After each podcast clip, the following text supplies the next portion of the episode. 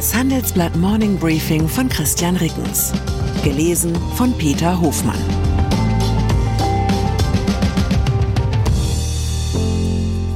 Guten Morgen allerseits. Heute ist Montag, der 17. April 2023. Und das sind unsere Themen. Nickelig, Indonesien umwirbt Investoren. Wackelig, neue Ideen zur Finanzierung der Pflege. Billig, Preise bei Neuwagen sinken wieder. Nach einer kurzen Unterbrechung geht es gleich weiter. Bleiben Sie dran.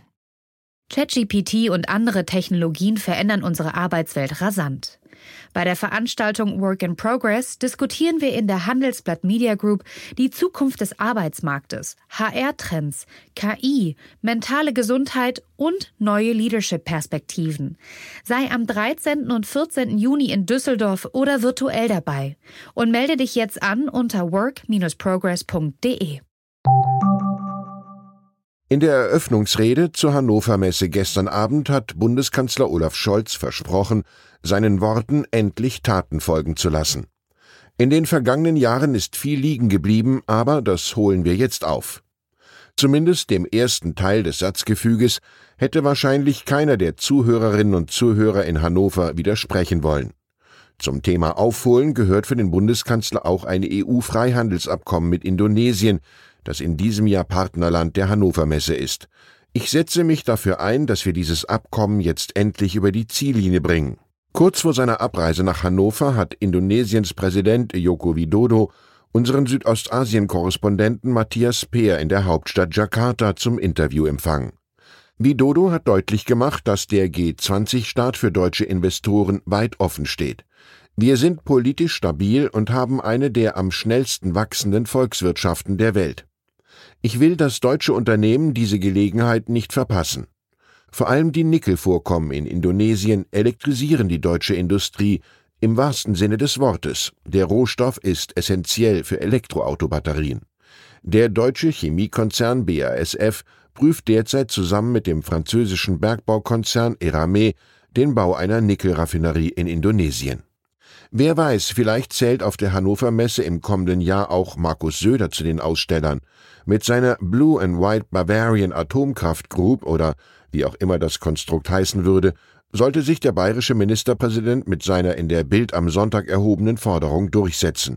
Söder will die Atomkraftwerke im Freistaat in Landesverantwortung weiter betreiben dürfen. Vom Bund verlangt er dafür eine Änderung des Atomgesetzes, eine risikolose Forderung, denn darauf wird sich die Ampel niemals einlassen. Eine alternde Bevölkerung, steigende Löhne und neue Leistungen machen die Pflege teurer und teurer. Heimbewohner zahlen im Schnitt einen Eigenanteil von 2411 Euro pro Monat aus der eigenen Tasche, 278 Euro mehr als Anfang 2022. Ein vom Verband der privaten Krankenversicherung PKV einberufener Expertenrat um den Gesundheitsökonomen Jürgen Wasem will die Lasten durch eine Pflegevollversicherung dämpfen. Anders als die bisherige Pflegeversicherung soll eine Vollversicherung nicht über das Umlageverfahren finanziert werden, bei dem die Beiträge unmittelbar wieder ausgezahlt werden, um damit die Leistungen zu bezahlen. Stattdessen fordern die Experten eine kapitalgedeckte Versicherung mit Altersrückstellungen. Die Versicherung ist zudem kein freiwilliges Modell, wie es die Ampelkoalition prüfen will, sondern für jeden verpflichtend. Die Gebühren für die Versicherung sollen nach Alter gestaffelt werden und zwischen 39 und 52 Jahren liegen. Mit diesem Tarif ließen sich 90 Prozent der pflegebedingten Kosten absichern. Die Aussichten, dass die Ampelkoalition sich an ein solches Mammutprojekt herantraut, sind allerdings ähnlich gering wie die einer bayerischen Atomrenaissance. Und so gilt bis auf weiteres die Warnung des Paritätischen Gesamtverbands, wer pflegebedürftig wird, muss Armut befürchten.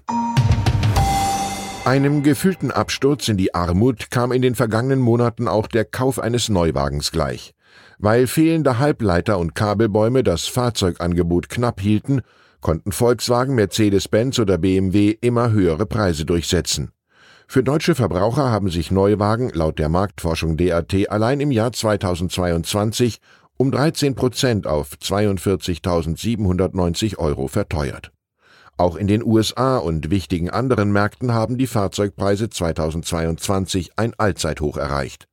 Aber jetzt mehren sich die Anzeichen, dass diese allmählich wieder fallen dürften. Ein Grund, Tesla forciert seinen Preiskampf bei Elektroautos, der zusehends auf alle Segmente und Antriebsarten abstrahlt. Erst in der Nacht zum Freitag senkte der US-Hersteller seine Preise in Deutschland erneut um bis zu 6000 Euro. Im Januar und Februar sind die Listenpreise der 60 meistverkauften Autos hierzulande im Schnitt bereits um rund 2300 Euro gesunken, hat Ferdinand Dudenhöfer errechnet. Der Leiter des Center Automotive Research, Carr, ist sicher, die Zeit der Bilderbuchgewinne ist zu Ende, das Autogeschäft wird wieder deutlich härter. Für die Manager und Aktionäre der Autokonzerne ist das eine schlechte Nachricht, eine gute hingegen für alle, die den Kauf eines Neuwagens wegen der hohen Preise aufgeschoben haben. Er ist eine der lebenden Unternehmerlegenden der Bundesrepublik und verkörpert über ein halbes Jahrhundert Einzelhandelserfahrung. Michael Otto, der das von seinem Vater gegründete Versandhaus zum Handelskonzern geformt hat. Auch den Wandel zum E-Commerce hat Otto nach einigem Geruckel gut bewältigt. In Deutschland reicht es zu einer starken Position Nummer zwei hinter Amazon. Otto, der vor kurzem 80 Jahre alt geworden ist, hat sich mit unserem Einzelhandelsexperten Florian Kolf zu einer Tour de Sortiment über Vergangenheit und Zukunft des Handels zusammengesetzt. Ottos drei wichtigste Botschaften 1. Es muss das Ziel sein, die Städte wieder stärker zu beleben. Dafür müssen wieder viel mehr Wohnungen gebaut werden, gerade in den Innenstädten. Büros, die wegen des Trends zum Homeoffice nicht mehr gebraucht werden, kann man beispielsweise zu Wohnungen umfunktionieren. Zweitens. Wir hatten tatsächlich Ende der 60er Jahre einmal ein SB-Warenhaus in Hamburg-Eidelstedt eröffnet. Das hat unser Logistikgeschäftsführer aufgebaut und das war schon nach einem Jahr profitabel. Dann wollten wir das ausbauen, haben aber den Fehler gemacht, Fachleute für Warenhäuser zu holen. Drittens, wir wollen nicht Amazon kopieren, wir haben einfach ein anderes Konzept. Wir bieten persönlicheren Service, legen sehr viel Wert auf nachhaltige Produkte und lassen nur Händler auf unseren Marktplatz, die Umwelt- und Sozialstandards einhalten, in Deutschland ihre Steuern zahlen und für Reklamationen erreichbar sind. Lieber langsamer etwas Gutes entwickeln, als mit großen Schritten etwas, hinter dem wir nicht stehen können. Eine Frage hat Kollege Kolf leider vergessen, die nach Michael Ottos Beziehung zum anderen berühmten Otto. Immerhin hat der Komiker dem damals als Otto Versand Hamburg firmierenden Unternehmen mit seiner Blödelplatte Otto versaut Hamburg 1981 zu komödiantischem Ewigkeitsruhm verholfen. Ich wünsche Ihnen einen gänzlich unverdorbenen Wochenauftakt. Herzliche Grüße, Ihr Christian Rickens.